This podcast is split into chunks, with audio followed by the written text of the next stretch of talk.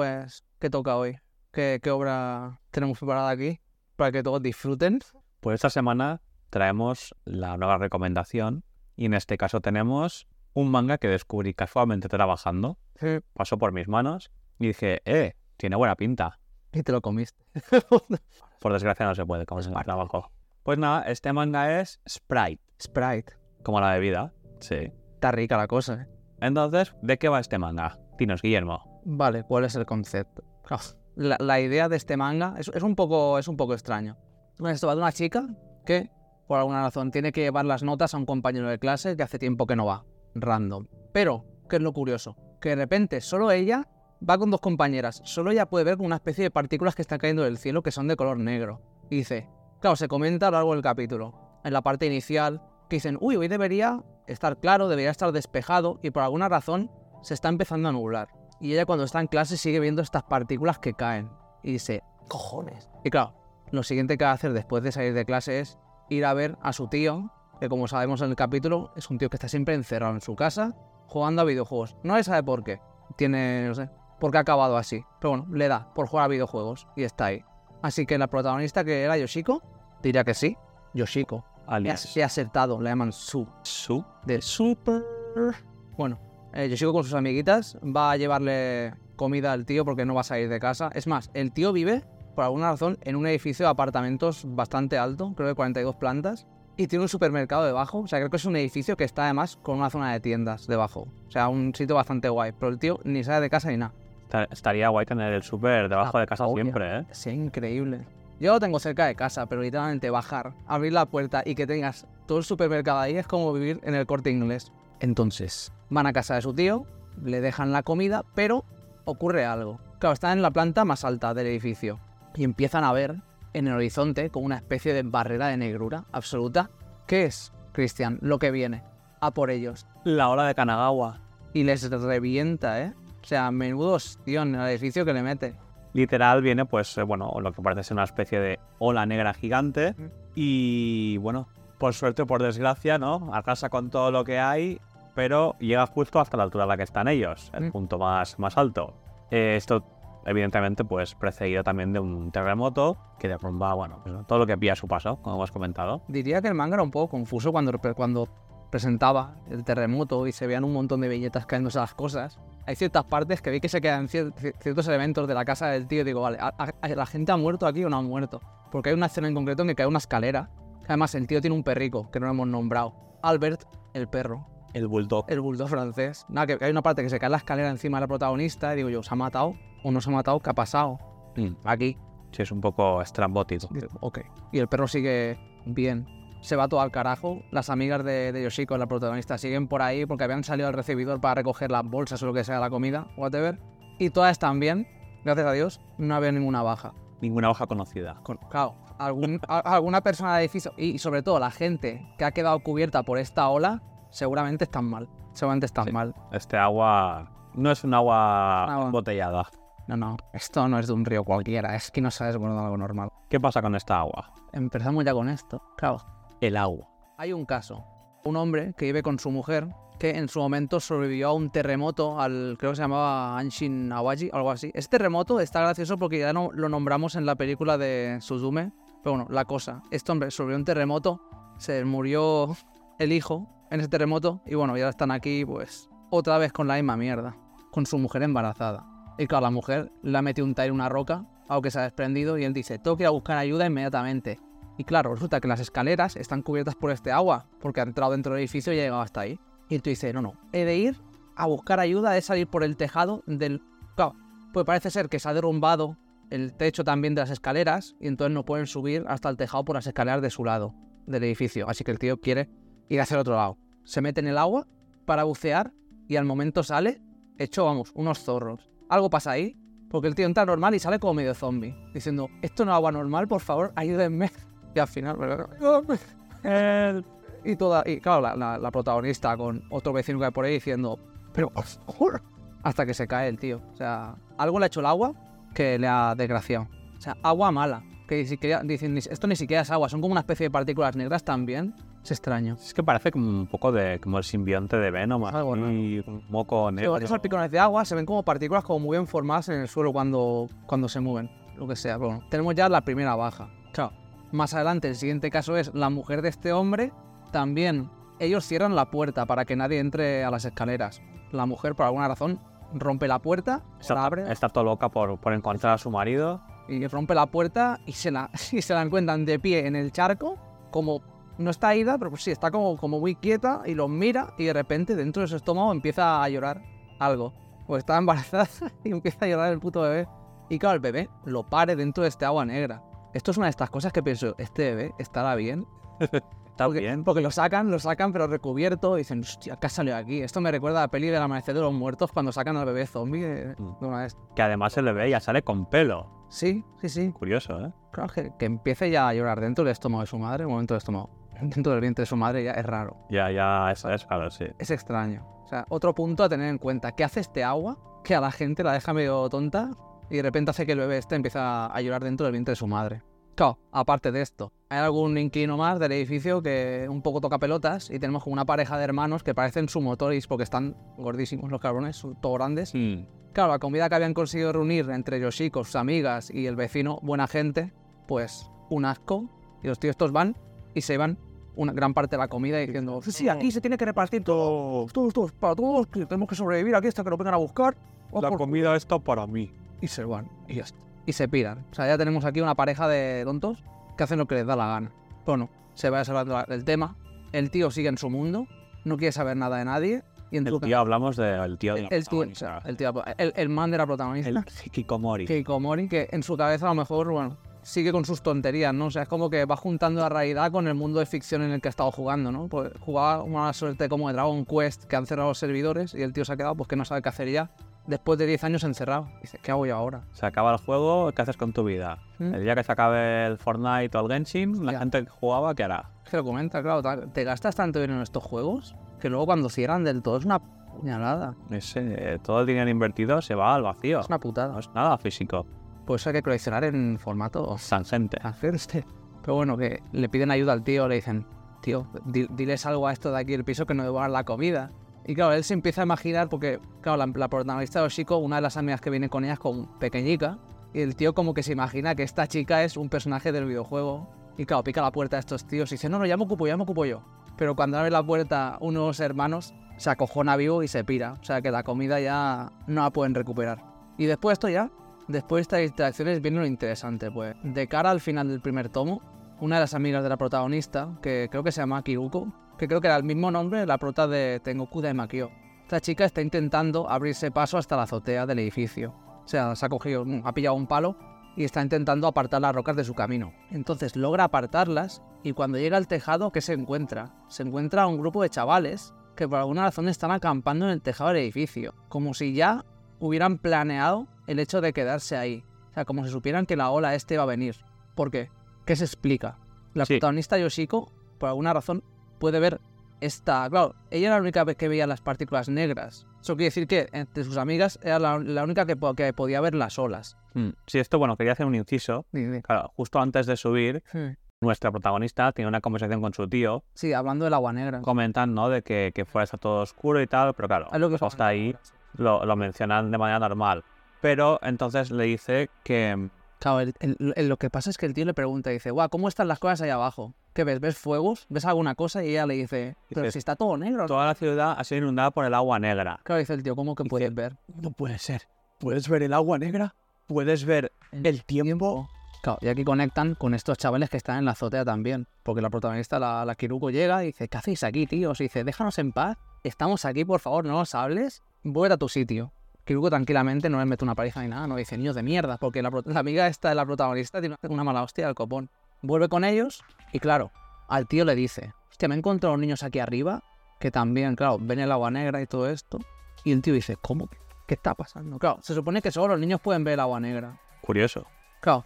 Y entonces sube ahí arriba y dice, ¿quién de vosotros es el más mayor de por aquí? Y dice un niño, yo tengo 200 y no sé cuántos años. Y el tío, ¿Cómo?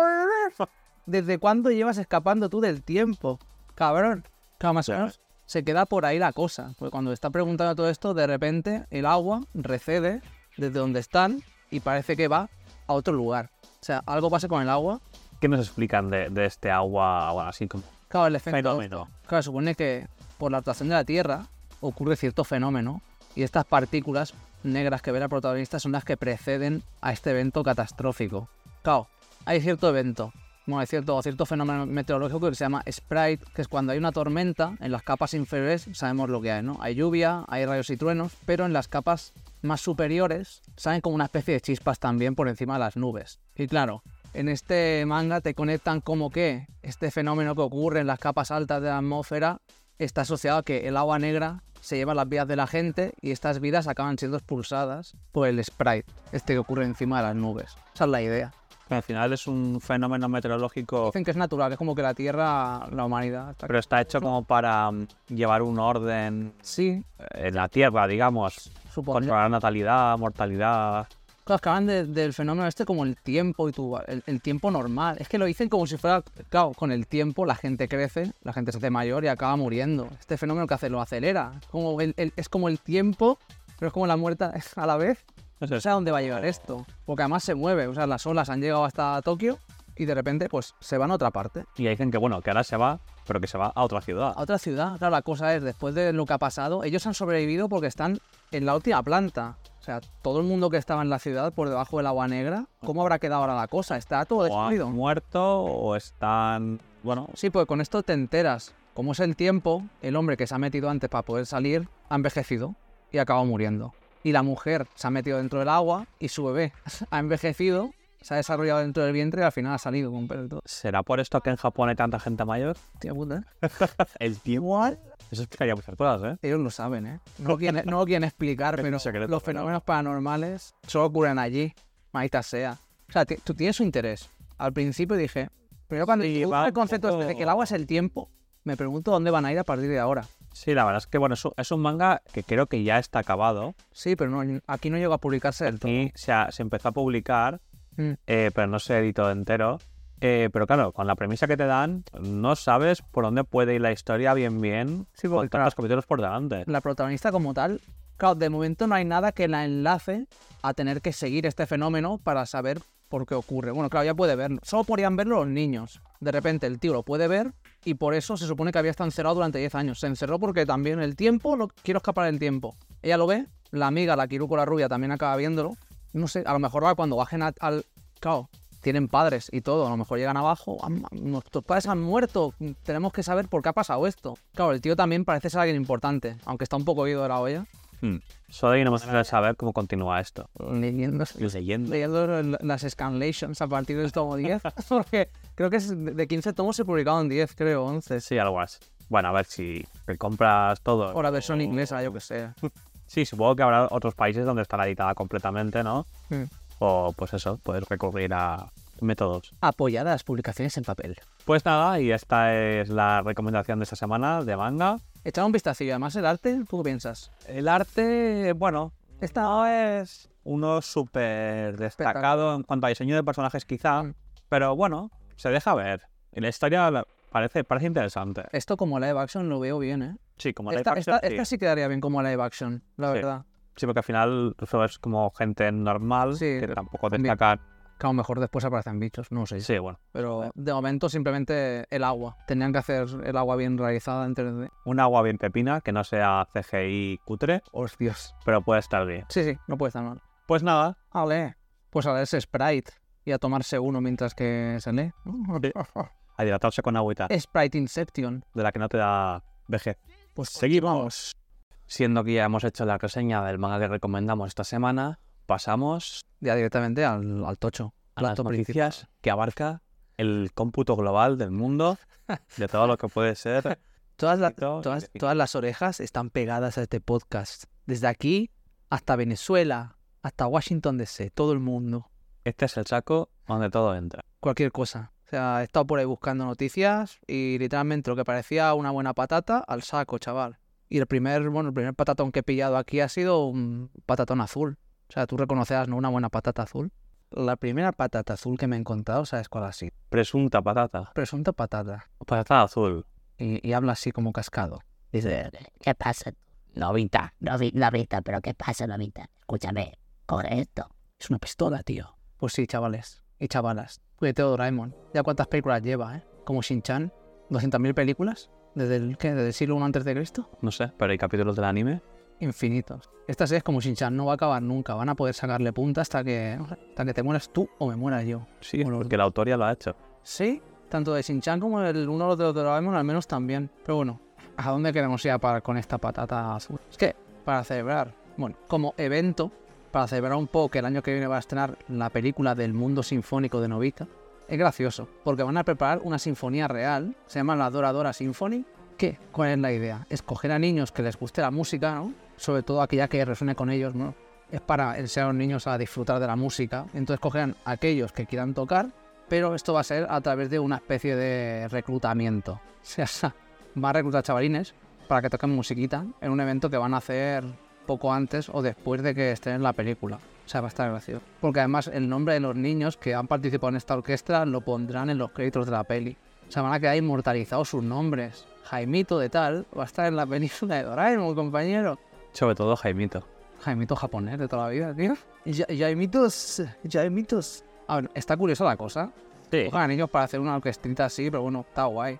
Porque así les dan motivación para cuando quieran ser el mejor pianista del mundo, pues que al menos tengan una base. A ver qué sale de ahí. Yo estuve en Doraemon y tú dónde estuviste. Y pone la fecha. Y todo súper depresivo. Pero bueno, está guay. Tenemos después de aquí nuestro gato azul. Sí, me toca. Absolutamente. Excelente. Comienza. Pues tenemos algo que hacía tiempo que no teníamos en el podcast. Y es que en, bueno, en Nagoya tenemos más concretamente en la prefectura de Aichi Mm, una exposición de Chainsaw Man en el Museo de las Ciencias Denki, casi, ¿eh? que casi casi es igual que el nombre que el protagonista. Casi. Y es que por primera vez se realiza una exposición basada en el anime de Chainsaw Man, que supongo que habrá mucha gente pues que, que igual tiene interés por ver a ver qué pueden encontrarse por ahí, Ya están pillando billetes también para ir. como nosotros. y es que por cada capítulo de la temporada pues se habrá preparado un espacio en el que te mostrarán, como es usual en este tipo de acontecimientos, los materiales de producción, ilustraciones, a color, gengas. Gengas son los dibujos originales, o sea, los dibujos que utilizan para hacer las animaciones. Genga, Genga quiere decir directamente dibujo base, original, dibujo Japanese knowledge. Todo especificado por el director. Mm, Lo más resultón de esta expo. mm. Que estará del 28 de julio hasta el 20 de agosto y tendremos los modelos a escala real de algunos personajes siendo muy Mm, Muy currados, ¿no? Mm. Y alguno incluso en, en la pose que aparece en la portada de alguno de los tomos. Sí, tenemos algunas fotografías por aquí. Si das un vistazo, están bastante guays, eh. Mm. O sea, hay uno que está guay porque es la, la Power, como aparece en la portada del tomo 2 de Chainsaw Man. Y luego está Makima haciendo la pose de chafando mosquitos en verano, ¿sabes? Aplastando mosquitos. Me quedo con la colaboración de, de relojes de Chainsaw Man. Es- Es que esa, esa también está guay. Porque off topic eso es a lo que me lleva el link de la noticia. Sí, sí, sí, no, que oficialmente. No a lo que... Voy a comentar. Escribí, eh, bueno, escribí esto después de Chainsaw Man, pero luego vi una noticia de un relojito que, ha- que la empresa Seiko ha creado en colaboración con Studio Mapa. Un relojito así de Chainsaw Man, que no por el precio que, que tenía, pero No será barato. no barato, ¿no? Pero estaba, era, además, era limitado a 5.000 unidades. O sea que aquí Mira, creo que lo veo. ¿Tenías? Con, con tasas 54.780 yens. 54.000 yenes. Oh, Dios santo. Creo que por esta plata deberían regalármelo. ¿No? Tic tac. No, pero eh, es bonito. Sobre todo me gusta que está el pochita en la parte de atrás, en Sí. el verso. Está muy guay. Y las agujas también son como el, Sí, como el la tirador la cuerdecita del tirador del Denji y las agujas son los pinchos de la motosierra. No, y tiene una ilustración de Denji también debajo de fondo, de Denji, del, con su forma de Chainsaw Man. Está bastante guay. Excelente. Es increíble, pero Pues hasta ahí mil... la expo de Chainsaw Man y la colaboración con Seiko. ¿Seiko? Que no confundan con Seiko Uchiyama, el peor dibujante de Dragon Ball. ¿En serio? Sí. ¿Seiko Uchiyama? Uchiyama. De los 80, Tú mo- busca Dragon Ball Seiko Uchiyama y entenderás. Ah, es el, el del capítulo 5 de Dragon Ball Super. No, pero podría. Ah, Dragon Ball, qué pena, tío. Pues de animación Dragon Ball estaba bien ese capítulo. Yo comparado con mi hermano digo, vale, eh, la fluidez es buena. Lo que falla mucho son los dibujos. Terrible. No sé para qué hicieron esta parte adaptada al- anime, macho, de Dragon Ball. Super. Bueno, y la siguiente, Joder, qué recuerdos, ¿eh? De la última vez que hacíamos expos. Es que en, en Japón hay expos hasta en el culo, tío. Aparece una y salen todas de debajo de la Es que realmente si buscas noticias, hay exposiciones y eventos de este tipo a patadas. Pero bueno, queda curioso. El siguiente que, que vamos a exponer aquí, como este caso, es la de Spy Family, que diría que es la primera exposición que han hecho. Y está guay, porque esta han aprovechado, han hecho en el edificio Matsuya Ginza. O sea, Ginza ya es un sitio de ricos. Y creo que después también comentaremos otra, bueno, un poco después de esto comentaremos otra que también se hace por Ginza. Pero bueno, la cosa, Spy Family, una expo bastante guay, que además en el libreto que puedes comprar al lugar, creo que el libreto eran 14 euros o algo así. Te ven 120 ilustraciones de aquellas que van a estar expuestas por ella. O sea que está guay como coleccionista. Bueno, pa- para aquellos que les mole coleccionar cosas de estas, está bastante chulo. Porque al menos tendrás todo lo que se ve por ahí por la exposición. Lo tendrás aquí así en mano. Claro, tendrás como un recuerdo tangente, ¿no? De todo eso que has podido ver allí. Claro, si no has podido ir por eBay o por alguna página de estas, claro, Yahoo Auctions ya no, porque Yahoo aquí en, en- en el oeste ya no se puede, ¿no? Pero se podría conseguir. Pero está bien, porque además, una cosa que me gustó mucho de esta expo, si vemos aquí, es que hay una de las zonas, aparte de hacerlo clásico, como en la Chainsaw Man, que te muestran los dibujos así originales que hizo el autor, ilustraciones y materiales que representan cosas de la obra, hay un photobooth al final, una zona de fotografías en la cual representan cuatro de las portadas de Spy Family con los, con los asientos en los que se sientan los protagonistas para que tú te sientas también allí y puedas tener un recuerdo. Y esto ha molado porque realmente han hecho todos los sofás y estos bastante currados. Claro, son las portadas en que estaban Lloyd, Anya, Yor y el, y el Bond. Hmm. Bastante cookie. Yo ahí si pudiese estar, me haría las fotos seguro. Hombre, la verdad es que está como lugar para Hmm. visitar la expo. La Está pena, guay que haya un fotocal de este tipo. la pena es que dura poco. Creo que duraba de mediados de julio hasta principios de agosto. O sea, muy corta. Muy O corta. sea, desde ya. Desde ya, creo que empezaba hoy, 20 de, de julio, hasta el 13 de agosto, algo así. O sea, muy poquito. Sí, del 20 de julio al 13 de agosto. También puedes conseguir marco de fotos que está muy guapo, en que se ve. Mm. Pues está currado, aparecen fotos de los personajes y además Anya, Yor y Lloyd también son dibujos originales aquí. Mm. Y hay uno que es muy caro, que por lo que leo es como una especie de... eh, creo que es la ilustración de la expo, bueno, el- la ilustración de la exposición esta, que está muy guay, porque aparecen, aparecen todos con los trajes así, como con, corriendo. Pero claro, es, el dibujo está enmarcado como a super alta resolución y te cuesta 33.000 yenes. O sea, 200 y pico euros para tener el dibujo de la exposición enmarcado. Caro. Pero el dibujo de mola un huevo. O sea, está chullando también es uno de esos que dibuja bien. He visto que hay varias cositas de merchandising en el evento. Y Ah. quizá el más destacado no sería el, el Tronitus. La estrella, La estrellita esta. tremendo manker. Además, también le gusta hacer mucho estas cosas de estar la entrada normal y como siempre entrada con regalitos, ¿no? Que te cuesta 20 y pico euros y te viene ahí con el marco de fotos de Anya con el perro y alguna ilustración que otra. Mm. Como les mola. Y además, aprovechan esto y abren un café ahí cerca de la exposición para que puedas ir a tomar tus cositas y a pagar más por productos que no lo valen. Vale, pero bueno, exposición de Spy Family. Yo con lo que me quedo es que ojalá estuviese ahí para hacerme las fotico, porque me dan cantidad. Los asientos. ¿Algo más que añadir, Guillermo? Aparte de que en Spy Family me gustaría estar ahí para hacer unas fotos, no. Hostia, pero el libro de arte sí que a ver si lo encuentro cuando vaya para Japón. A lo mejor hay alguien por la calle mirando así de randoms y digo, Jointers. Igual en algún mandaraque o alguna En tienda alguna de segunda no, mano. Podría ser, podría ser. O si no, próximamente en eBay. Vamos, es más, no sé dónde vi que había un, un libro, una exposición de Berser también que lo vendían por no sé dónde. Estaba carete, tío. Pues seguimos con una noticia de Haikyuu. Y es que van a hacer el Haikyuu Festa 2023. Ya son tres expos. Oh, yeah. Bueno, expos no, esto ya es, es otra cosa. Un Es eventillo, una ventilla. ¿vale? Que se hará en el Centro Deportivo Integrado Mori de Musashino el 24 de septiembre. Tendrá lugar un evento especial de cara al final de la adaptación animada de Haikyuu, que eh, para esas fechas, en teoría, la película ya- debería haberse estrenado, ¿Sí? de la cual tengo muchas ganas porque me he metido Haikyuu Em, en Vena Pet. Yo soy el que empezó a ver a Haikyuu en el 2014 y todavía no he visto la última temporada. La última, última, la parte 2. eh, pues donde como parte especial tomarán parte de las dos bandas Mm. Que han cantado de forma más prominente los openings y endings de la serie, Burnout Syndromes y Spire, el cual cuenta con un nuevo vocalista. Sí, eso me hace bueno. Spire es clásico, ¿eh? Yo por títulos no... O sea, por el nombre del grupo no me, no me suena. Yo Spire me acuerdo mucho porque hicieron el opening de Barakamon, creo. Y alguno de Gintama también, cantaba muy bien. Supongo que si oigo la canción en cuestión, sí que me- Burnout Syndrome es el que hizo el opening de la tercera temporada. Hmm. Claro, estoy pensando en Ohio Sekai Good Morning World, que es de, de, Doctor Stone. No sé. Bueno, además, eh, los actores de doblaje harán la lectura de un guion escrito por el autor del manga Frudate Haruchi. Haruichi. Frudate. Fíjate. Haruichi. Fíjate. Lo más curioso y gracioso es que para asistir habrá que llevar ropa de color naranja o algún objeto de ese color para así poder formar parte del escuadrón de apoyo de los naranjitos. Naranjitos. ¿Te gusta la fruta? Obviamente, si tienes que ser un cuervo sin alas, tienes que ir de naranja.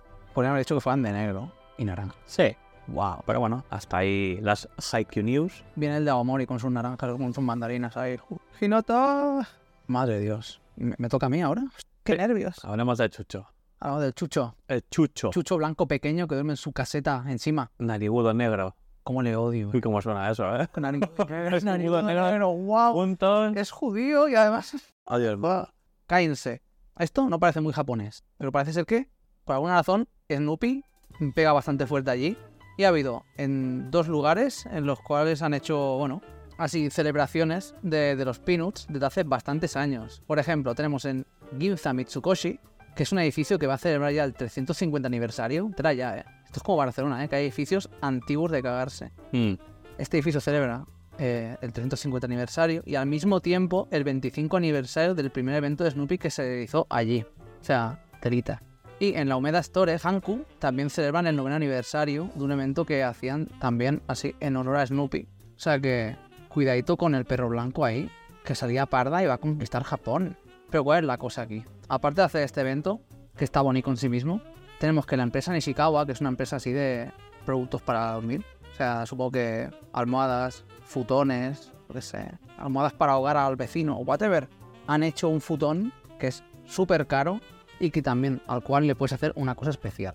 Este futón, esto parece una clase de biología porque estaba en la página te explicaban de dónde venía. Se hace con plumas de Eider, que es una especie de pato que habita en el norte de Europa y en regiones árticas también de Groenlandia. Son plumas súper ligeras y son raras de conseguir. ¿Por qué? Porque imagínate tú, tienes un grupo de gente que está por ahí, como si fueran ladrones, y ven nidos de los Eider en los cuales los polluelos ya han partido y han dejado el nido ahí. Y quedan las plumas que utilizaban sus padres para que estuvieran calenticos. Entonces van y yoinkers, las roban.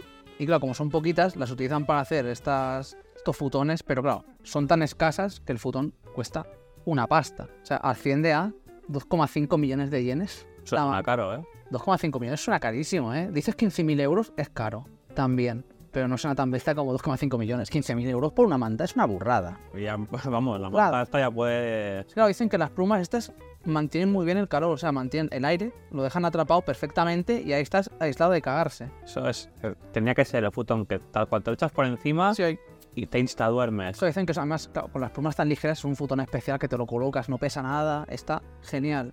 Pero ¿cuál es la cosa más especial de esto? Es que de todas las tiradas que hizo, que hizo, que hizo, que hizo, hizo en Charles Schulz a lo largo de su vida, 50 años, puedes escoger aquella que se publicó el día que tú prefieras para ponerla en el futón. Puedes decir, yo quiero la del día de mi cumpleaños. Y entonces te la ponen en el futón, te ponen la tirada ahí con cuándo salió. Una, una ilustración de ese día. No, él publicaba tiradas de los Peanuts en los periódicos, en revistas. Ah, vale, vale, Entonces vale. dices, ah, yo quiero la tirada del día 8 de mayo del 90. Pero, pero hacía una cada día. Sí, sí. Yo conté, en la noticia ponía cuántas tiradas había hecho, dividí, di- dividí el número de, de, de estos por, por los días y sí, me daba como que durante 49 años o algo así. O sea, una burrada. Qué locura, ¿no? Es increíble. Madre mía. Es increíble. Pero claro, eran tiradas de a lo mejor tres viñetas. Ya, ya, pero bueno. ¿Viñetas? Sí, es como Pero- el que hace las viñetas para el periódico de todos los días. Ya el hecho de, de que se lo publicasen cada día O algo así. durante todo este bueno. Eh, pero está muy guay. Está personalizado que te cagas, diciendo que quieres esta, entonces la cogen y la ponen. A lo mejor lo que habrán tenido que pagar para tener el derecho a todas las viñetas o a todas las tiradas de, de Charlie Brown. Es carito, ¿eh? No lo podemos permitir. Me lo pillo ya mismo, me voy allí al evento de Snoopy y me lo compro, carajo. Yo me hipotecaría para comprarme la monta definitiva. Quiero Snoopy y lo quiero. Lo quiero ya, coño. Vas al banco, mira esto, tío. Es que tú no entiendes, mi... co-". Una buena siesta boca arriba en una caseta. Yeah. Y cuando venga el tornado, tú seas el primero en salir volando. Tendría que ser la mantita de Charlie Brown, ¿eh? Ya le chavalín esto con la mantica. Hola, no, güey. Aquí se acaba este saco de patatas que empezó con Doraemon y acabó con la cabeza patata de Charlie Brown, motherfucker. Es que Snoopy está, está gracioso, ¿eh? Ves las camisetas de Snoopy y las cosas que hacen. Mm. Y es un diseño bonito. Y el pajarito también. No es piolín, pero es algo. Y ahora, damos Noticias de anime. Esto está que arde. Ay, que me quemo el culo. Ah, Cuidado, ¿eh? Aquí en España el calor aprieta. Literalmente. Aquí el calor y la humedad. Aquí te prendes fuego, pero por la humedad es un fuego lento. Un fuego chill. Eres como Fire Punch, nunca mueres. Bueno, pues vamos a empezar con una adaptación que van a hacer del manga de Cocoon, no, Cocoon. una película. Lo digo una, una película Cocoon. 80. Cocoon. Capullo. Eh, quiero decir, Y bueno, no introducimos esta noticia porque la obra mencionada sea ya una obra conocida, pero la premisa de esta, cuando se adapta al anime, pues pinta que dará para algo muy sentido y bonito, a la vez que amargo. Y bueno, viendo el arte de la portada del tomo, Hmm. tenemos a una chica que sostiene una flor en la mano hmm, y uno puede sentir eh, cierta soledad hmm, con la sangre que está pegada en la parte inferior de, de su pantalón. siento soledad. sangre. Uno se puede oler que, que algo malo ha de pasar dentro de esta obra. Pero claro que es algo malo, puesto que en esta obra se cuenta un relato sobre un grupo de chicas que vivieron de primera mano Mm. el conflicto que tuvo lugar en Okinawa durante la Segunda Guerra Mundial. Siendo enviadas a la zona de conflicto como ayudantes médicas, podemos vernos qué va a ocurrir. Un drama donde se enfrentarán al horror y la tristeza y que no tiene vistas de acabar bien, la verdad. Puedo, dec- puedo decir que leyendo la noticia spoil- me spoilearon más o menos de que iba. Súper triste. Y eso que es solo un tomo, ¿eh? Sí, es que a ver, claro, cuando es una historia de un tomo conclusivo, con poco que leas ya... Claro, lo mejor la sinopsis en sí misma ya es cierto spoiler, ¿no? Te dicen, van a la guerra, se va a liar parda. acaba. ya te puedes imaginar, ¿no? O sea, pocos finales posibles hay para un manga de este tipo. Pero bueno, Va a ser un dramón. en 2025 se cumplirán 80 años desde este fatídico acontecimiento y así pues la ex trabajadora del estudio Ghibli, Itomi Tateno, se ha puesto las riendas de la dirección y junto a veteranos y nobles de la industria harán una obra donde los conocimientos de una animación de calidad serán legados a las nuevas generaciones. El manga eh, se publicó en España por la editorial Kodai en 2020. Qué bonito. ¿Lo compraremos para leerlo o qué? Este sea autoconclusivo, la verdad es que creo que sí que lo voy a cumplir. Como Ah. único. De hecho, este manga, bueno, no sé si... Ah, si fuera en color, ganaría. No sé ni en color. No te puedo decir ahora si es en ¿Qué sería más chungo, en color o en blanco y negro? Hay ciertas obras que realmente están hechas para estar en blanco y negro. Sí. Directamente. Hay otras, en cambio, que si las pintan de determinada forma están muy bien. Yo me Mm. incluso en, en color. Es que está- está así bien. como, como pintura, Acuarela está guapa. sí, acuarela, podría, podría estar muy bonito. Las ilustraciones que hay en la noticia, estas. ¿Las, las tienes? ¿La noticia por ahí? Sí. Estas ilustraciones que hay abajo que parecen pintadas en acuarela, no la que pone Kogun, que creo que esto sí que es el diseño que se ha utilizado para, para presentar que van a hacer la obra. Esta de las dos chicas, sí que está hecha también para el, para el anime. Estamos en buenas manos. No creo que sea así. ¿Usted te imaginas que es súper Sí, qué bonito. ¿Te imaginas que es súper artístico la, la adaptación? Es como una acuarela todo el rato. Hombre, podría Cuidado. ¿eh? Le darías un toque especial. Esto sí es cine. Y hablando de cine, Y hablando de Ghibli también, tenemos aquí ¿Tú cómo vives, Cristian? ¿Y tú cómo vives? yo vivo el día a ¿Y día. tú cómo vives, eh? Vivo bien, ¿eh? Pobre todo de mierda. Soy pobre, pero vivo bien. Ya sabemos, aquí Hayao Miyazaki está metido en algo. Es más, creo que la película se estrenaría en Japón. Incluso la de ¿Y vosotros cómo vivís? Bueno, sabemos que en 2013 hizo la película de Kaze Tachinu. Kaze Tachinu, que aquí se llamó El viento se levanta. Que creo recordar que iba del que diseñó los aviones que utilizaría Japón para la Segunda Guerra Mundial. Pero bueno, desde 2016 estaba trabajando en esta adaptación de una novela del 37 del autor Yoshino Genzaburo, que trata de un chaval que se llama Junichi Honda, alias Copper, de Copérnico, que se queda sin padre a los 15 años, se queda huérfano y desde ese momento le cuida a su tío. Claro, un chico de esa edad, sabemos que la vida se le va a hacer difícil y va a tener que intentar replantearse cómo va a sobreponerse a las adversidades y al desasosiego que se va cruzando en su camino. Su tío, por su parte, intenta ayudarle todo lo que puede, dejándole notas en su diario, para intentar darle ese empujoncito y que el chaval pues intente ir así formando su vida. O sea, va a ser un... es una obra como tal bastante introspectiva y que va a dar que pensar, ¿no? Supongo que es una de estas que va a intentar dar mensajes a la gente que ve esta película y que lee la obra para que se replanteen un poco, no sé, qué están haciendo con su vida. El título parece que te esté señalando, ¿no? ¿Cómo vives? Desgraciado. Cabrón. Bueno, por lo que leí, eh, Miyazaki utilizó el nombre de la obra y creo que no va a seguir 100% el guion de esta, sino que va a intentar expresar más o menos lo que él quiere a través de esta cinta. O sea, ya es una cosa que creo que, que ya estuvo comentando de, de hace muchos años, que le, bueno, que ya le interesaba para, para adaptar este libro. O sea que bueno, que lo haya conseguido hacer ahora, pues es un logro en sí mismo. Lo que pasa es que ya hemos comentado que se, se ha, se ha anunciado muy poco esta película, o sea, el marketing ha sido cero. No han dicho nada. Claro, realmente Ghibli necesita darse publicidad. Estaba preocupado. El Miyazaki dice, hostia, con tan poca publicidad, la gente va a estar interesada en ver esto. Claro, solo te dan el nombre y te dan una ilustración y, que, y la ilustración tampoco se muestre demasiado. O sea, un pájaro y ya está, además, la cara del pájaro. Y te quedas. Tiene todo, todo lo que viene detrás de Ghibli, siendo el estudio que es, hace que la gente se fíe. Me parece bien por una parte que no haga mucho marketing, porque en el marketing últimamente las películas lo spoilean todo. Se pasan. Se pasan un huevo. Sabes toda la película de principio a final. Abro un pequeño paréntesis aquí. El- la película de Blue Beetle, Vi el trailer en el cine. el, tra- el tráiler final que ha salido, literal, ves toda la película en tres minutos. No tiene sentido que hagan eso. Me gusta más que hagan los PVs estos que dicen que es como un 30 segundos. Hmm, Y te ponen la frase y alguna cosa rara. Y tú ya llamas. Es que tienen que intentar en poco tiempo transmitir el rollo y las sensaciones que quieren transmitir con la película. hmm. Para que te llamen enseguida. Que te dé un poco de hype como para decir quiero ir a verla. Hostia, ¿te imaginas que en Endgame literalmente del tráiler aparece el Iron Man así? Y se acaba el. Y se acaba de entrar. y ya está. Tú, tenemos que ver la peli. Pero bueno, una novedad novedosa. Es que creo que esta es la primera película de Ghibli que se, ha- se va a emitir en IMAX también. O sea, Aquí estará complicado, ¿verdad? aquí se. Espero que la- Yo quiero verla. Quiero verla. Si no me refiero a la versión IMAX. En IMAX. Aquí en Barcelona teníamos un IMAX, pero se fue al carajo. Mm.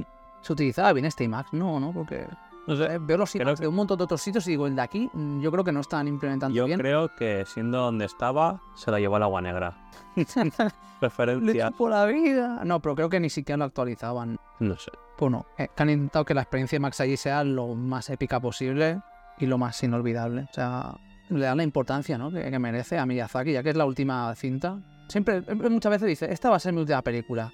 Y luego vuelvo otra vez, pero está mayor. Miyazaki Eh, está Yo mayor. creo que ya va tocando Sí. retirar. Y está muy personal. Esta es una cosa, esto es como un proyecto que él quería hacer de corazón. Porque era un libro que le había influenciado mucho desde hace muchísimos años atrás. Y yo la quiero ver también, cara. Y eso que soy de haber visto pocas películas de estudio Ghibli.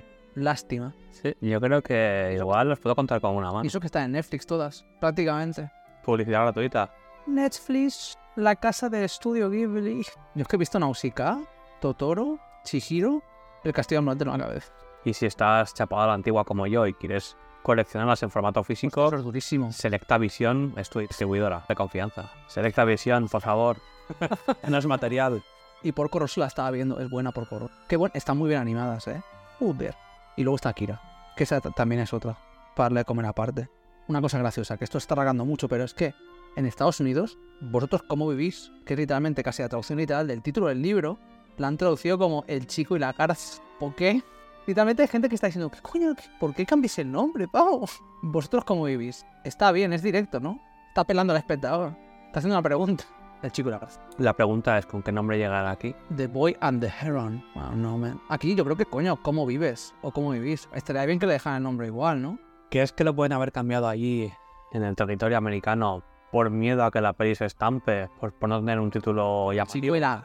Coño, ¿vosotros cómo vivís? Me parece bien. El viaje de Chihiro en Japón no se llamaba así tampoco. El acento Chihiro no Kami Kakushi, que es como la desaparición de Chihiro y Sen. Pues Kami Kakushi que es cuando te desapareces por los dioses. Algo. Anyway. Un buena peli, yo quiero verla. Damos paso a la siguiente noticia. Ay, aquí Cristian desde Oklahoma. Tu reportero de confianza te trae una noticia sobre la nueva película de Gekeki no Kitaro. Bueno, eh, Gekeki no Kitaro, Do you remember Gege Again of Flopping Charrow?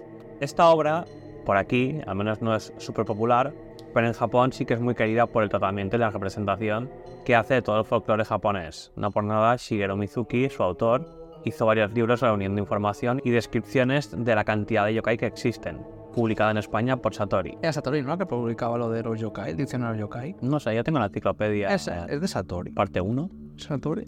¿Y de dónde es? Sí, diría que sí. Ay, sí que es. Satori. Enciclopedia yokai. Pues Gege no Kitaro va sobre un niño Son niños. y en estrecha relación con estos seres de ultratumba del imaginario colectivo de Japón.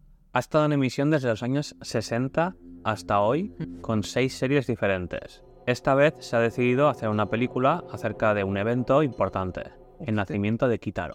Así se llama la película Kitaro Tanjo Gegege no Nazo. El misterio del Gege. ¿Por qué le da por, por tartamudear? Y no, güey.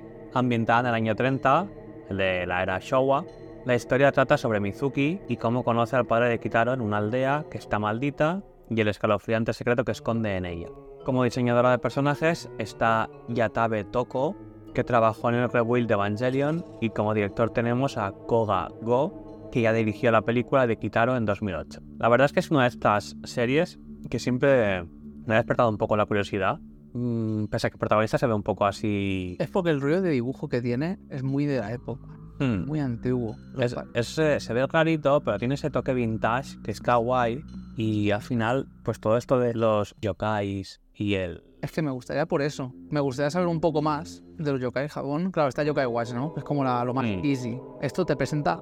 No es gore ni es muy bestia, pero sí que es un poco más turbio lo que te presenta Yokai Mm. Y que es una manera de, bueno, conocer un poco, ¿no? Pues todos los tipos de yokai que hay diferentes. Porque al final, bueno, lo típico que se conoce, pues el, el paraguas. El, sí, el Karakasa, que es el, el paraguas. Sí. La mujer está sin rostro que da el cuello. Pero claro, Mm. al final el yokai puede ser cualquier cosa. Al final un espíritu te posee la tostadora, ya tienes el yokai tostadora. es que ya está. La bola también, el los fuegos fatuos. Esto, claro, tú ves el libro recopilatorio de los yokais del Mizuki, este que ha publicado Satori, es que son una barbaridad. Son muchos. Claro que los nombres que tienen tampoco son fáciles de recordar. Aquí Mm. viendo lo del Kitaro, al menos te quedas más o menos con la noción de lo que son. Está Wachi Pistache. Igual va siendo hora de ver algo de Kitaro. La película esta a lo mejor la veré, porque tiene pinta de ser un poco más eh, cruda, ¿no? Pero como va de un, de un misterio en un pueblo, alguna cosa de asesinatos tiene que haber por ahí. Algo chunguero. Y solo por eso, le da una oportunidad. Let's go, man. Pues sigamos. Pasamos a lo que no se mueve, a lo que se mueve en tu imaginación, el manga. Como primera noticia, está la gente que ya, que ya sabrá de esto, al menos de una parte. Pero tenemos que la Shonen Jump ha celebrado ya el 55 aniversario. Me caché en la mar, ya también está vieja, la Shonen Jump. Cago en la puta. Y para conmemorar, bueno, he visto que han sacado un póster también con las obras más representativas por año. Muy perfecto. Pero lo que comento aquí son dos cositas. Es una, Kochikame, que sabemos que acabó en 2016, y el autor, aun siendo mayorcete, le da por seguir dibujando manga y publicando one shots por aquí y por allá. Y ahora le ha dado por hacer una serie de capitulillos que se llama La chimenea de la esperanza, que son historias de Ryotsu, el protagonista, cuando era joven en el 63. Y este capítulo es el tercero de esta saga y se llama Las vacaciones de Kankichi y compañía. Teóricamente, hay cierto personaje que está basado en iba a decir celebrity real, se me está yendo la olla porque ya no lo tengo ni en la noticia, pero bueno, cosas de Kankichi y paridas de cuando era joven, haciendo tontadas, que siempre están bien. Pero de Kochikame no he leído nada en mi vida. Yo tampoco. Yo he visto, he visto Kochikame. Claro que hace tanto tiempo que he visto Kochikame que no me acuerdo de nada. Estaba muy guay porque es muy de representante de la sociedad japonesa en todo su esplendor. Porque el, el Kankichi es como un tío de barrio de todas todas y siempre se ven un montón de cosas locales y tradiciones y mierda. Es una serie guay. Sacaron aquí en España el pack este de los 10 tomos, Eh, los mejores capítulos, costaba 100 euros. Me lo quería comprar, pero al mismo tiempo ocupa mucho espacio. Y es un rollo no tener espacio para almacenar estas cosas. Pues está muy guapo, es como la cabina, bueno, la casta de policía, todo. Si, si encuentro en algún lado para leerme estos capítulos, me los leería. Lo que pasa, imagínate, han publicado este ahora y creo que el anterior lo publicó hace 10 años. Oh. No puede ser hace 10 años, tiene que haber sido hace menos, porque bueno, es 2016. Pero sé que ha ido haciendo capítulos autoinclusivos por aquí y por allá y especiales. O sea, el tío sigue trabajando, ¿eh? después de haber estado 30 años publicando, cae sin parar. Fucking God. El segundo de este 55 aniversario es uno que comentamos ya hace varios programas. Diría que fue en el primero o en el segundo. ¿Te acuerdas, no? El top 100 personajes de Naruto. ¿Mm? Que al final ganó Namikaze Minato y dijo el, el Kishimoto, voy a hacer un tomo, no sé qué. De momento un tomo no sabemos nada. Ha publicado un capítulo especial de Minato de joven, de cuando creó el Rasengan. O sea, a quien le interese leerlo, está guapo. He visto alguna página que otra del capítulo y aparece Kushina. ¿Era Kushina la, la mujer de Minato también? Sí. Aparecen negros de jóvenes y está guay. Y, y aparece el zorro también. Tremendo Resen ganará. Tremendo Rasengan hará. Es que mi Minato es carismático al final.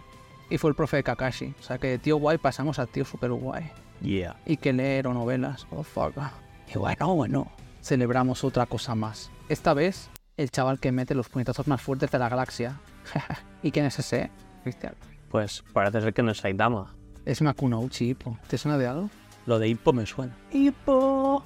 Es cuando te entra el raro y empieza. Justamente, no. Hajime no Hippo lleva ya publicándose desde el 89. Wow. Lleva un puto huevo.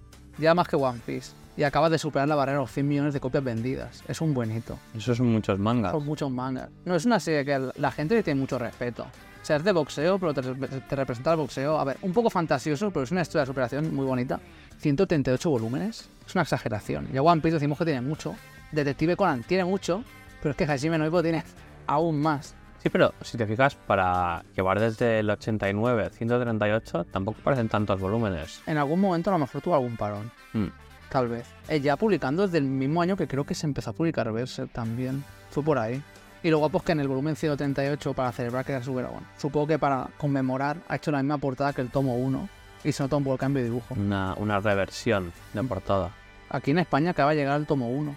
Como llegó el tomo 1 hace, hace poquísimo, en el formato este grandote. Mm. O sea, Dios santo. Sabiendo cuántos son, ¿Y cómo cuestan los tomos estos? Que solamente son 17 euros por tomo.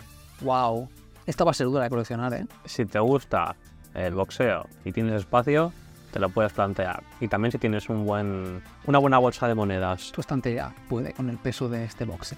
Me gustaría leérmela. Yo me recuerdo que vi el anime un poquito lo- la primera temporada. Pero al final ha sido de ver los mejores momentos de Hippo en, en el ring y de algunos de sus compañeros. Creo sí que lo hacían muy espectacular. O sea, los ostionazos se sentían muy duros. Pero claro, le, le preguntaban, bueno, ¿cómo te sientes? Y él dijo, estamos solo en la mitad. Vámonos, en la mitad. Compa, ¿cuántos años tiene el autor de Hajime no? Y está por la mitad. Por favor, que de 89, 30 años más de historia. Madre mía. No sé hasta dónde llega, claro. El, el Hippo es un chico de instituto. 138 tomos. A lo mejor es de estas series que en 138 tomos han pasado 8 meses, 9 meses. Estaría guay, ¿no? Que fuera Sí, todas. toda la vida, ¿no? Sí, toda la carrera profesional de inicio a fin. Pero como no lo hemos leído, pues... No puedo decir nada. Solo sé que las Tollinas y el Dempsey Roll y estas cosas épicas. Está guay. Mapa, recuerdo que no hacía segundas temporadas, pero con Hajime no Hippo hizo, hizo unas pocas. El que sepa más de Hajime no Ippo, que nos dejen comentarios. A ver, a ver cómo va la historia a día de hoy. Que hay historias que da miedo empezar, ¿eh? Esta Detective Conan también me da miedo volver a retomarla. Pues seguimos con la que podríamos decir que es la última noticia ya de, de manga. ¿Eh? Y en este caso hablamos de la serie Card Captor Sakura, querida por todos, ya que debido a finales de los 90, pues tuvo una adaptación al anime que fue y sigue siendo bastante querida por muchos. De hecho, yo mismo la, la estuve reviendo hace poco porque la han vuelto a emitir, así una versión remasterizada. Y sí que es verdad que, que bueno, la serie está bien. Claro, hablamos de la versión animada al final, que no es lo mismo que el manga. Pero su continuación, Clear Card, bueno, pues ahí ya sí que no... Tan, bueno, la versión del manga parece que no ha calado tanto. La cosa es, esto es lo que estoy pensando. El anime, eh, bueno, esta- este arco de Sakura no ha gustado tanto por cómo se ha adaptado, o por cómo es el estilo visual, o por la historia en sí. Claro. gusta. Como yo no he leído el, el manga, no puedo decir exactamente que, que esté bien adaptado o no. Pero sí que el, el interés que despertaba la, la serie original comparado con la segunda, claro, la segunda además, eh, al igual que el manga, pues está inacabado. Hay una temporada solo, aunque está la segunda anunciada ya. Pero no parece como más infantilizada. El diseño de personajes también. Ojo, cuidado, claro. Pensemos, Sakura, cuando tú la ves en, en el manga, el estilo de dibujo es más bonito que como lo hicieron en el anime en los 90. Como esta serie, la, la última que ha hecho, a lo mejor está intentando adaptar mejor, más fielmente cómo eran los diseños en el manga y a lo mejor no casa demasiado con cómo era. Eso ha pasado con Sailor Moon en los 90. Fue adaptada por el estudio Toei a su rollo. O sea, ves el manga, es todo súper bonito. Sailor Moon, todo dibujado, preciosísimo. Y luego el anime era un poco más cartoon, más exagerado, Mm. con expresiones más vastas y todo esto. O sea, más, más graciosete. Claro, yo aquí esto lo veo un- para mi punto de vista de- del caso de anime, ¿no? Un fallo el no mantener el aspecto de los personajes y más siendo que se supone que hay un pequeño avance en el tiempo, ¿no? Porque Sakura ya avanza en la escuela. Claro, no puedes coger y hacer a Yukito o su padre o otros personajes más jóvenes de lo que parecían en la temporada anterior. Entonces eso le quita un poco la, La verosimilitud, supongo, ¿no? La coherencia. que, que- que te choca más todavía incluso, ¿no? Pero bueno, entonces, bueno, en la versión de manga también tenemos el dilema, por así llamarlo, ¿no? Mm. De que parece ser que anunciaron que el, que el tomo 14 iba a ser el final, luego resultó que no, que dijeron que en el tomo 15 iba a acabar, y ahora dicen que el 16. Entonces, bueno, mm, veremos si esto es verdad o no. Mm. Eh, ya tienen fecha especificada para la, que salga el tomo a la venta Mm. que es el 1 de abril de 2024. ¿Podría ser cierto? Puede que sí, pero yo ya no me fío de esta gente. Joder, me, me pregunto que, no sé, la gente que está leyendo el manga, sem- semana, a semana cua- cuando se publique, claro, van viendo y van diciendo, coño, nos están anunciando aquí, nos están vendiendo mierda, y de repente esto no acaba, compañeros. O sea, yo no sé cómo será el arco final, ¿no? de- del manga, pero si se lo están alargando, alargando, alargando, será interesante como para ser que lo alarguen tanto. Esa es la cuestión, está alargando por alargarse y la gente está diciendo, ¿se está estirando mucho el chicle o realmente vale la pena que estén alargándolo? ¿Cuál será el motivo de estirarlo? ¿Habrá algo? Es que al final, a ver, la serie va continuando y ellos pueden decir, claro, lo que me pregunto yo, ¿qué veían en la serie para decir esto va a ser el final ya? Y de repente ya son dos tomos más. Es que lo están previendo, esto sale en 2024, estos son capítulos que a lo mejor todavía no se han escrito, ni siquiera. Claro, puede ser que igual quieran, o sea, siendo que va a ser teóricamente el final final, cerrar todos los círculos, que no quede nada abierto y haya gente que, que esté diciendo, oye, ¿qué pasa con este personaje y con el otro? Darle un final digno. Si en el manga no está la prima del... Ya, ya, la mail. ¿Qué cojo? que nos han jodido, tío, nos han jodido, nos mataron. En Clear Card sale poco, pero sale. Ah, sale. Sí. A lo mejor han metido como guiño y ha estado cameo, a saber. Sí, pero no sé. Bueno, Su... Bueno, Sakura. ¿Qué pasará? A lo mejor me lo algún día me gustaría comprarme Sakura. Otra serie más, otra serie más, que me agenciaría, pero porque la, edición de Sakura aquí en España está guapa. Y de Sakura pasamos a los videojuegos. los videogames. ¿Qué es lo que nos gusta? Jugar a videojuegos. ¿Qué es lo que no nos gusta? La censura. La censura siempre mata. Esta noticia va sobre eso exactamente. Algunos que nos escuchen, escuchen. Conocerán este juego llamado Schoolgirls. Es un juego de peleas, 2 contra 2, bastante guapo. Yo me lo compré, cómprenselo. Es muy vistoso, pero claro, ¿qué es la cosa que tiene este juego que lo hace diferente a otros? Es que tiene mucho fanservice con personajes femeninos. Y claro, esto es parte de la gracia del juego, ¿no? Si compras un juego que te muestra cierta faceta y te atrae, pues lo compras por eso.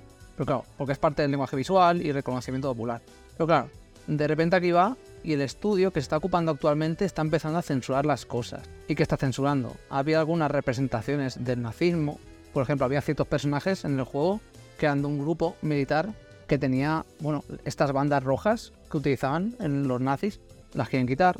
Otras tontadas también.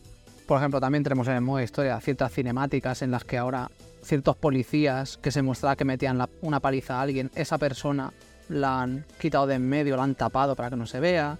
Tenemos también chicas que les falta alguna pieza de ropa y la, la han, o la han, vamos, o han editado la ropa para que no se vean los golpes o han tapado ciertas partes que pudieran sugerir alguna cosa. Otro personaje con bragas blancas, bragas blancas, que tampoco debe ser nada en especial y las cambian a color negro.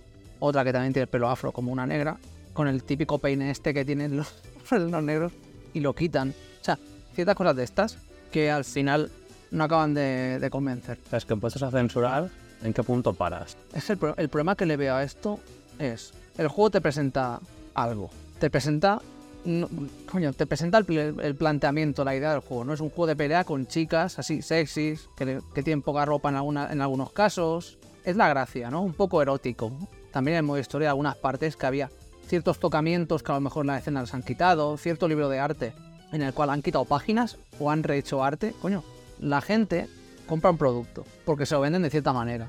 Y de repente el estudio, por cierto cambio en las políticas, lo cambia completamente. La cosa es, claro, el estudio es su propiedad intelectual, puede hacer lo que quiera, pero claro, la gente que lo ha comprado, ese es el problema. Tienes un planteamiento de un juego, ¿no? Tienes una idea visual, tienes un concepto que a la gente le interesa. Lo vendes, a la gente le mola lo que tiene, porque de esto, de estos cambios que están haciendo, la cuestión es que la gente creo que no se ha quejado por sí misma de estos. Ha sido un cambio que ha hecho la propia empresa, porque ahora tienen un cambio de, de ideales. Claro, está bien que la empresa cambie esto, así porque sí, porque es su propiedad intelectual, pero claro, la gente que tenía fe en ese juego, es más, este juego es un juego de Kickstarter, hay gente que pagó por el concepto que se le presentó de este juego en un principio, y ya lo han revertido completamente, o intentan cambiarlo. Claro, es que al final, si yo, por ejemplo, compro un juego por el fanservice, porque quiero ver un poco de carne ahí o lo que sea, ahora me meten una actualización forzada para tapármelas como, ¿Mm? bueno, como si estuviera en frío, pues me sentiría un poco mal como comprador que me cambien el producto forzadamente. O sea, tenía que haber la opción de tapar o destapar, ¿no? O tener dos versiones. Lo que pasa es que no te dejan tener dos versiones. Te tienes que actualizar la última versión y ya está. Claro, en este estudio hubo algún problema que otro, porque uno de los fundadores le cayeron, bueno, La funa. Le cogió la funa de. Claro, había cierta streamer que este tío le enviaba mensajes guarrindongos. Tipo, enséñame teta, fotopollas, cosas así.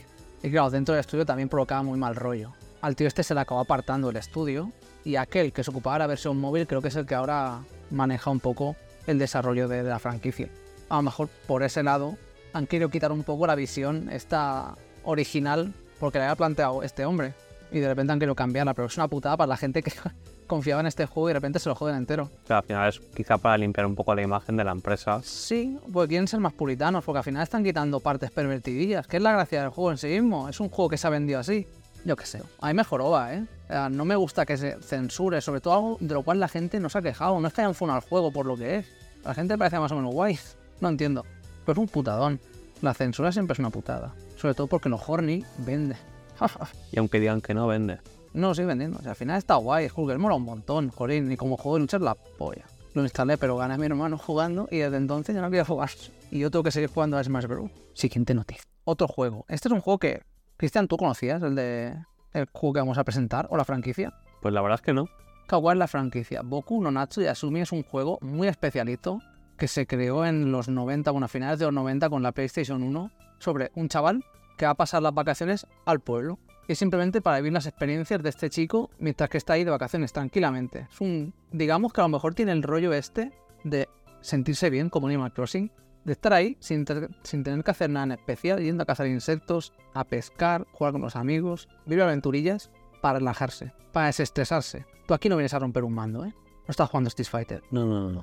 Y claro, lleva muchos años. Millennium Kitchen es el estudio. Lleva desde, ya te digo, del 99 haciendo esto, esta serie de juegos. Lleva ya 5 o 6. Hizo el de Shin-Chan, que ese cuando salió a la gente le resultó bastante interesante. No de Chan me llama la atención.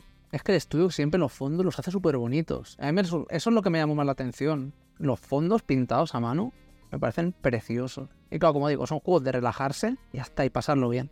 Y claro, ahora van a sacar un juego que se llama Natsumon Seiki no Natsu Yasumi, que es como las vacaciones de verano del siglo XX. En este caso, tenemos a un chavalillo que parece ser que es el hijo de, de una pareja que lleva un circo. Y bueno, tal y como pasaba en los juegos anteriores, pues pasarán las vacaciones de verano durante un mes en un pueblo costero haciendo tus cositas. La cosa que veo de este juego es que artísticamente los juegos anteriores me gustaron más porque los fondos, como he dicho, eran como los juegos de Shin-Chan y estaban dibujados a mano. También los modelos me hacían más gracia por cómo representaban, porque en este juego es todo en 3D ahora. Y el problema de esto es que parece que tampoco haya sido un juego con mucho presupuesto y visualmente te has dado cuenta al ver el trailer que tampoco parecía la gran cosa exagerada. Bueno, es que, o sea, el diseño, o sea, si lo comparo con el del Shin-Chan, el del Shin-Chan me parecía mucho más moderno y bien hecho que este. Parece un poco más como si fuera Parece un juego entre Play 2, Play 3. Sí, por alguna razón parece un juego de generaciones pasadas, pero pasadas, pasadas. Mm. Ese es el problema. Una buena dirección artística a veces, porque solo con el hecho de tener los fondos dibujados a mano se ahorraban mucho para hacer los modelos. Y aparte de lo bonito que queda. Queda precioso. Por eso los juegos estos, a quien le interese lo que sea la, la cultura japonesa, o que le interese un poco meterse un poquito más en lo que sería el verano en Japón, estos juegos van un montón como experiencia. Pero porque, porque dan de verdad la sensación de estar allí. Sobre todo cuando se escuchan las cigarras cada dos por tres. El rollo del verano lo captura perfectamente. Muy bueno. Pero eh, que le interese que mire el trailercito, porque este espero que salga aquí en Europa. El de Shinchan salió. Este espero que también. Sí, ya poco a poco va bajando de precio. A ver si se pone un, se estabiliza un precio guay. Y si no, lo bueno es que las consolas ahora son region free, así que a jugar. Que antes era un infierno poder comprarse un juego de otra región porque no funcionaba. Los juegos sí que son region free, las películas no. Continúan siendo bloqueadas por región. Pues si encuentro el juego de Shin-Chan baratito en Japón, me lo pillo igual para practicar un poco de japonés, puede llegar a ir bien.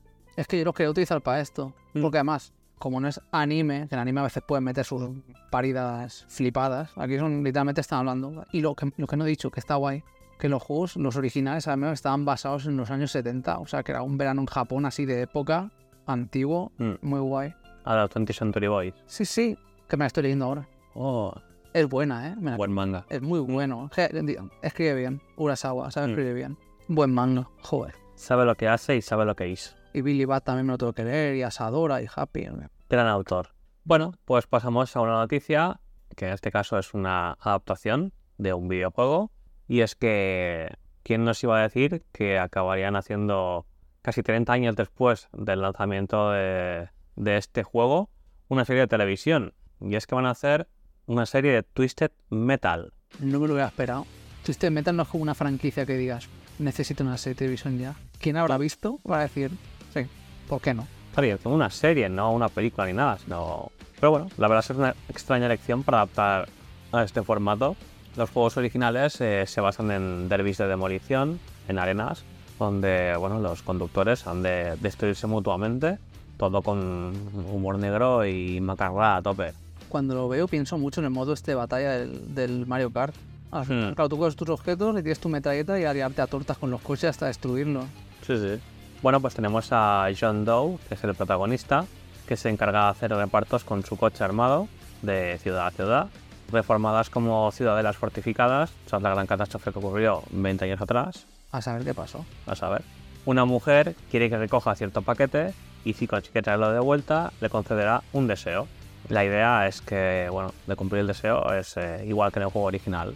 El tráiler pues da unos aires humorísticos y burros y es un giro de tuerca a la idea del propio juego. Esta vez, teniendo como telón, de fondo tenemos un mundo de bandidos donde se ha de sobrevivir como sea. Además aparece Sweet Tooth, el payaso ultraviolento, pero también Sassy, y Cachondo, que habita en Las Vegas. La verdad es que es el, el mejor caracterizado que hay en el tráiler. Yo pensaba que era como. Pensaba que era casi como protagonista, porque es como el que siempre estaba en portada del juego, era como el payaso este. Yo, ah, pues era el protagonista. Resulta que no, simplemente es un random de estos que está por ahí también liándose a tortas. Pues la serie está dirigida por los mismos que hicieron Deadpool y Zombieland, que bueno, en teoría unas risas debería sacarnos, que son Fred Reese y Paul Wernick, y guionizada por el guionista de Cobra Kai, Michael Jonathan Smith. Eso al menos pues, nos da un voto de confianza a la hora del entretenimiento de la serie y veremos dónde acaba streameándose por aquí. Sí, porque no es de Netflix, es de Peacock, Kiko. de la NBC. Bueno, a ver quién se hace con los derechos y, El y trailer, la emiten. el trailer más o menos está bien. Hmm. Yo le doy un voto de confianza. Siento que lo hace, al menos por ello, está riconudo. A ver, Y bueno, después de esto, que es ultraviolencia, pasamos a la compañía que no quiere violencia. Nintendo. ¿Cuántos años tiene Nintendo ya? Bueno, Nintendo no. ¿Cuántos años tiene Nintendo? ¡Ja! Más años que el burro. Famicom. ¿Cuántos años cumple? pues más que yo. Hostia. Casi la alcanzas, ¿eh? 40 años cumple en julio. En, bueno, sí, 40 años cumple ahora Famicom. En junio ya comentamos que Capcom cumplía 40 años. O sea que, vamos, son de la misma quinta las cabronas. Capcom hizo el Capcom Town, que es una página web en la cual puedes ver ilustraciones, jugar a juegos clásicos y todo esto. Está curiosa. Me faltaban más cosas porque entré hace poco para verla y me faltaban más ilustraciones e información. Me tenían que dar chicha, caray. Pero bueno, por su lado Nintendo va a hacer los honores a su primigenia, bueno, a la primera consola, así de sobremesa que hizo con un despliegue de varias cositas que dan recordar a los más veteranos los tiempos de antaño. Tienes la página ahí, Cristian, para verla. Sí. Está bastante guay, he de decir que se lo han curado bastante en el apartado artístico, porque el diseño gráfico es su pasión. Lo han hecho muy guapo. Claro, ¿qué tienen aquí? Hicieron el día previo al aniversario, hicieron un programita especial en Japón que se llama El Increíble. Es que no, sé, no sabía cómo traducirlo, pero puse. El increíble producto que cambió el futuro, la Famicom de 1983. Presentado por Crystal Nova, que es famosete. Este en YouTube a lo mejor se encuentra para verlo. Por si alguien quiere practicar Japón, como siempre, hay material por todos lados. Asimismo, lo más curioso que hay por aquí es que mensualmente se va a ir realizando un programa especial presentado por Kendo Kobayashi, que este tío juraría que lo he visto en otros, en otros sitios, que a lo mejor es famosillo, pero ahora mismo no sé de dónde. Pero bueno, hace como de jefe de tienda de videojuegos, junto con otros invitados, y entonces van a ir hablando de juegos antiguos de la Famicom, experiencias y todo esto. Y el programa se llama La tienda de juguetes de Kobayashi. Claro, aparte de esto, hay ciertos proyectos que tienen también que se unirán a este programa, como por ejemplo, hay temas, ¿cómo se llama aquí? Vamos a mirar en la página. Aquí era Famicom Buyuden. Es como la leyenda de los guerreros de la Famicom. Es como comentarios que hace la gente por Twitter, experiencias que han tenido con la Famicom que serán presentados aquí en este programa, ¿no? Tipo, este pavo dijo que la Famicom era la mejor consola de la historia y en el Mega Man le partían la cara todas las veces hasta que rompió la consola y sus padres no le compraban más. Una de esas legendarias experiencias. Además, también van a hacer eh, no sé cada cuánto tiempo, sé que el primero va a ser a finales de este mes y será para todo Japón. O sea, te dejan creo que una hora para responder este quiz. O sea, la gente que quiera participar, a lo mejor aquí se puede participar o no dejarán por no ser Japón. A llorar. Probablemente si no eres japonés y vives en Japón, Estaría guay poder participar en esto. Pero está un quiz así simultáneo para todo el mundo que quiera participar. mm, y también se va a hacer una pregunta cada semana o algo así, en el cual bueno, hacen la pregunta Harán preguntas típicas de cuál ha sido el mejor juego de acción, qué tal, el mejor juego de terror, la experiencia que has tenido, no sé qué.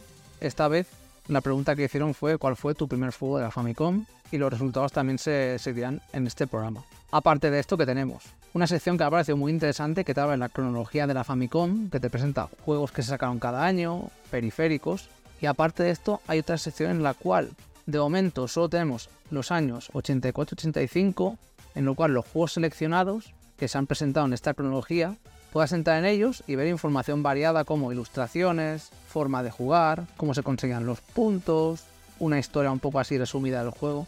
Está muy guay. Y también, y como lo han presentado, me parece que está chulísimo. Pero claro, me pregunto si todo esto, supongo que sí que se puede traducir con el traductor de Google, para que la gente así en general pueda, pueda disfrutarlo. Pero por echarle un vistazo, al menos por cómo se, cómo se ha representado visualmente todo esto, vale la pena, está muy guay. Sí. Pero este ha sido ya, sí, te mato.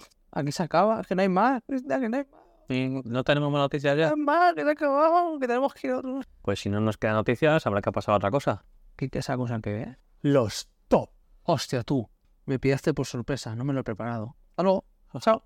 Pues entonces me cuelo yo antes y empezamos con los tops de anime. Así que en la semana 3 de los animes de verano tenemos encabezando la lista a la temporada 2 de Jujutsu Kaisen, seguido de Bleach, Thousand Year Blood War The Separation, My Happy Marriage, Mushoku Tensei temporada 2, Zom 100 que baja del número 1 hasta el número 5, un Dead Girl Murder Fair Farce, The Girl I Like Forgot Her Glasses, Dark Gathering, Bungo Stray Dogs 5 y Reign of the Seven Spellblades. De los que comentamos en, en el último programa de los animes que iban a salir en julio, bueno, en la temporada de verano. Claro, Jujutsu Kaisen Gold, Bleach Gold también, Mushoku Tensei, he visto el, el prólogo que hicieron para la temporada del primer capítulo, está chulo. Y son 100, es verdad que el segundo capítulo respecto al primero bajó un poco. Es que el primero estuvo muy bien hecho, fue súper cinemático. Y la chica que lo vio las gafas, era el estudio este que hace animación a veces como que súper sobrecargada. Para mí demasiado, pero la chica muy mona. Y Dark Gathering es el que me hubiera gustado meter, al final no metí también para echar un vistazo. Pues parece esos pocos animes así chungueros. Así que bueno, Pues igual de aquí sale algo. sí. Y Bungo Stray Dogs siempre la he querido ver. Pero esta es una de esas que están ahí en la lista de My Anime List. A ver si se comienzan. Y ahora, top de manga. ¿Ya lo tienes listo? Sí, solo puedo decir 10, no me puedo ir al top 20. No me, no me dejan, no me dejan. En el puesto número 1 tenemos One Piece, tomo 106, que continúa en primera posición. Puesto número 2 tenemos aquí a Jujutsu Kaisen, tomo 23, Rikonudo. En el puesto número 3 tenemos a Blue Lock, tomo 25. En el 4 tenemos a Yubisaki to Koi Koi, número 9. I don't fucking know. Koi. Koi. Koi Koi, Amor Amor, Yubisaki. Yubisaki, le dedico. Barakamon, tomo 19. En el puesto número 5, pero. Ay, ponen Ichinichi detrás, o Hibi. Ah, no, 10 de Barakamon. A lo mejor es un spin-off. Pues algo que le han puesto aquí el título, no sé. En el 6 tenemos a Mairi Mashita Irumakun, tomo 33. En el 7 tenemos Blue Lock 25. ¿Qué es esto? Ah, parece es una edición con, con un autógrafo de alguien. Mm, Sí, es un set. Set especial. Nada mal, ¿eh? De la misma serie, dos, dos puestos del top 10 de lo mismo. En la 8, en la 8. Ocha, ocha. Calor en la cha- Está pasando aquí. En la, en el- la posición número 8 tenemos a Nanatsu Yashino. Hola. Nanatsu Yashi. Nobuno. Hoseki. Nankananga. No entiendo esta serie. Aún me falta mucho. Tengo mucho camino por recorrer en esto del japonés. Puesto número 8 para esta serie que no conozco. En el puesto número 9 tenemos a Shangri-La Frontier, tomo 14, que Shangri-La también va a recibir adaptación de anime. Y en el puesto 10, a que no sabes quién está en el puesto 10, no te lo puedes esperar. Y pega golpes con guantes de boxeo. De ¿Qué? boxeo. Ja, Haji, ja, ja, ja, Hajime. Hajime Noipo. Sí, ahí está. No puede ser. Yo comento la noticia, está en el top 10. Tiene ¿Qué que tomo? El último, el 138. Wow, top 10 de ventas, ¿eh? Eh, no está nada mal. Hajime no hay sigue. Después de tantos años. Es que traerla aquí era arriesgado, ¿eh? Es más, me Y resultó, lo sigue siendo. me resultó curioso que la trajeran. Todos los que sean mangas de deporte, ojo, cuidado. Y ya no de deporte, sino antiguos y tan longevos. Sí, Kochikame no han traído. Kochikame fueron Han 200. traído lo, como lo best seller de Es él, que ¿no? eran 200 tomos. Claro, Más los especiales. igual, Hay mucha gente que le hubiera gustado Kochikame muchísimo tenerla aquí, seguro. depende de cómo venda esta edición, se pueden plantear a lo mejor. ¿Estás pero- hablando de Kochikame? Porque el, el- el tocho este creo que se puso a venta hace año, hace año o dos años. No sé, pero fue hace, hace tiempo largo. No sé. Sigue habiendo stock. Es que es una pena. Eh, aquí en España no sé, o te gusta mucho Japón o estamos cagados con Kochikame. Que el anime siempre me acordaré de un capítulo que cambiaban de estilo de dibujo cada rato. Por el detective Hardboiled, que podía hacer lo que quisiera. Fucking cool Hardboiled. Pues nada, vamos a pasar a las novedades editoriales que podéis encontrar próximamente a la venta, A porque ya han salido recientemente. Tenemos, por ejemplo, Sakamoto Days número 8, D. Greyman número 28, ya se ha puesto al día y está abierta. Es que D. Grey- D. Greyman es una cosa. La pena es la autora que, que está como los GT. Siempre la quise leer, D. Greyman, pero nunca me he puesto... D. Greyman yo me leí creo que hasta donde adaptó el anime y tenía un giro bastante guapo. Lo que pasa es que, claro, la autora estaba enferma y la pasaron a la revista Shonen Jump Square que se publicaba cada cuatro meses. Imagínate, un capítulo de 25 páginas cada cuatro meses. Se extendía hasta el infinito el manga este. Y aún le permiten publicar y eso está guay, que al menos pueda continuar. Para saber hasta cuándo. Tenemos como novedad también la parte 8 de JoJo's JoJolion. Lástima que, bueno, esta edición no sigue el mismo formato que el resto que han llegado hasta ahora, pero supongo que esto se debe a que en Japón pues no ha salido esta edición y con lo cual Cuidado. La edición entró aquí España, no sé si es una edición. Ah, no, mentira, es verdad. Creo que en la española se basaba la edición gordota. Que yo me compré un tomo de estos que los venden en los, en los kioscos y en las combinis. Que es la Pero- es una edición que se llama Bunko, que es más gordota. Mm, pero claro, viene de Japón o viene de América que igual han hecho alguna Japón, de. Japón. Mm. Pero sí, aquí van a sacar simplemente los tankobon normal. Creo que del tamaño sí que van a ser como la edición esta, que son un poco más grandes. Un, un único tomo. Tenemos también Ranking of Kings número 6. Ranking of Kings, Slam Dunk. ¿Cómo? Tenemos también After Samurai, un número único. Oh, ¿Te acuerdas de Samurai? Le hizo, le hizo la voz de Samuel. Jackson, ¿eh? En inglés. Modo foco, todo el rato. Sexy Cosplay Doll, número 10. Novedad también tenemos Dark Gathering, la que comentábamos, Ay. número 1. Hay una aquí que me hace gracia. Ah, no, la, era Evol. Hay una que se llama Evol, que siempre que la veo por la norma me hace gracia cómo se diseño de las portadas. Ni Flowers de qué va, pero curioso un rato. Ahí también sacan tomo de Rurouni Kenshin. No he visto Rurouni Kenshin. La comenté en las... Sí, lo comentamos. Que, Tengo que verla, tengo que verla, ¿verdad? que, bueno, habrá que decidir si vemos la versión que salió en su día o la nueva reedición. Claro, es que de, de, de Kenshin siempre ha habido como... Hicieron la serie, luego han ido haciendo ovas por ahí, hicieron las películas de imagen real igual. Las ovas están muy bien porque creo que eran el pasado de Kenshin y tienen un estilo dibujo más realista que la serie original y eran bastante resultonas. Tenemos también Call of the Night, que los más veteranos pues ya sabrán cuál es. Número 7. Doc. Die Dark, número 3. Hola. ¿Dónde estamos? Este es ECC. Estamos en agosto ya, a tope. Ah, pasado julio directamente. Dragones y mazmorras tomo 12 y te mato. Dragones y mazmorras. Enero de 2024. Adaptación de anime. Genial. Increíble. Háganme caso. No se van a decepcionar. Zone 100, número 13 de 14 y abierta. Undead Unlock número 11. Uf, el anime de Dan My baby. Y bueno, yo creo que más o menos hasta aquí. Sí, porque bueno. Eh, mira, ¿ves? Night of the Living Cat, la que te he comentado, Hmm, está aquí. Panini Comics, 24 de agosto. 24 de agosto, no sé Guau. si hasta el infinito. A ver, te has pasado ya, ¿eh? Es que Undead Unluck es de 24 de agosto, ¿eh? No. Sí. Ah, wow. Pues sí que me he ido. Ay, estaba tan cerca. A mierda todo. Oh my god. Night of the Cat, chavales. Esta es una que a lo mejor la comento. Pues nada, hasta aquí lo que podéis encontrar ya en vuestras librerías o próximamente. Y con esto, pues nos despedimos hasta en un nuevo capítulo. Un nuevo episodio de este gran podcast. ¿Dónde podéis escuchar este podcast? En Evox, En Spotify, iTunes. Apple Podcast, Ah, amigos. Google Podcast, Amazon Music La casa de tu abuela. y en tu móvil más cercano. Hola. También os, mm, bueno, os agradeceríamos, ¿no? Que si podéis dejar un ¿Un comentario? Sí, sí. pulgar hacia arriba, un comentario para decir que os gustaría oír o Sí, alguna noticia que, que les que os interesase que, que comentáramos. Así buscamos un poquito más de información. Claro, si preferís que usemos un modulador de, vo- de voz, ¿no? Hostia, tío, como Darth, modulador como de Darth Vader, por favor. Wala. Tú, podcast con Darth Vader. Yoda y Darth Vader. La O cualquier cosa que nos queráis comentar, pues lo podéis dejar por ahí en comentarios. Y bueno, pues, pues ya está. Así que esto se acaba aquí. Y nosotros somos... De aquí va, bros.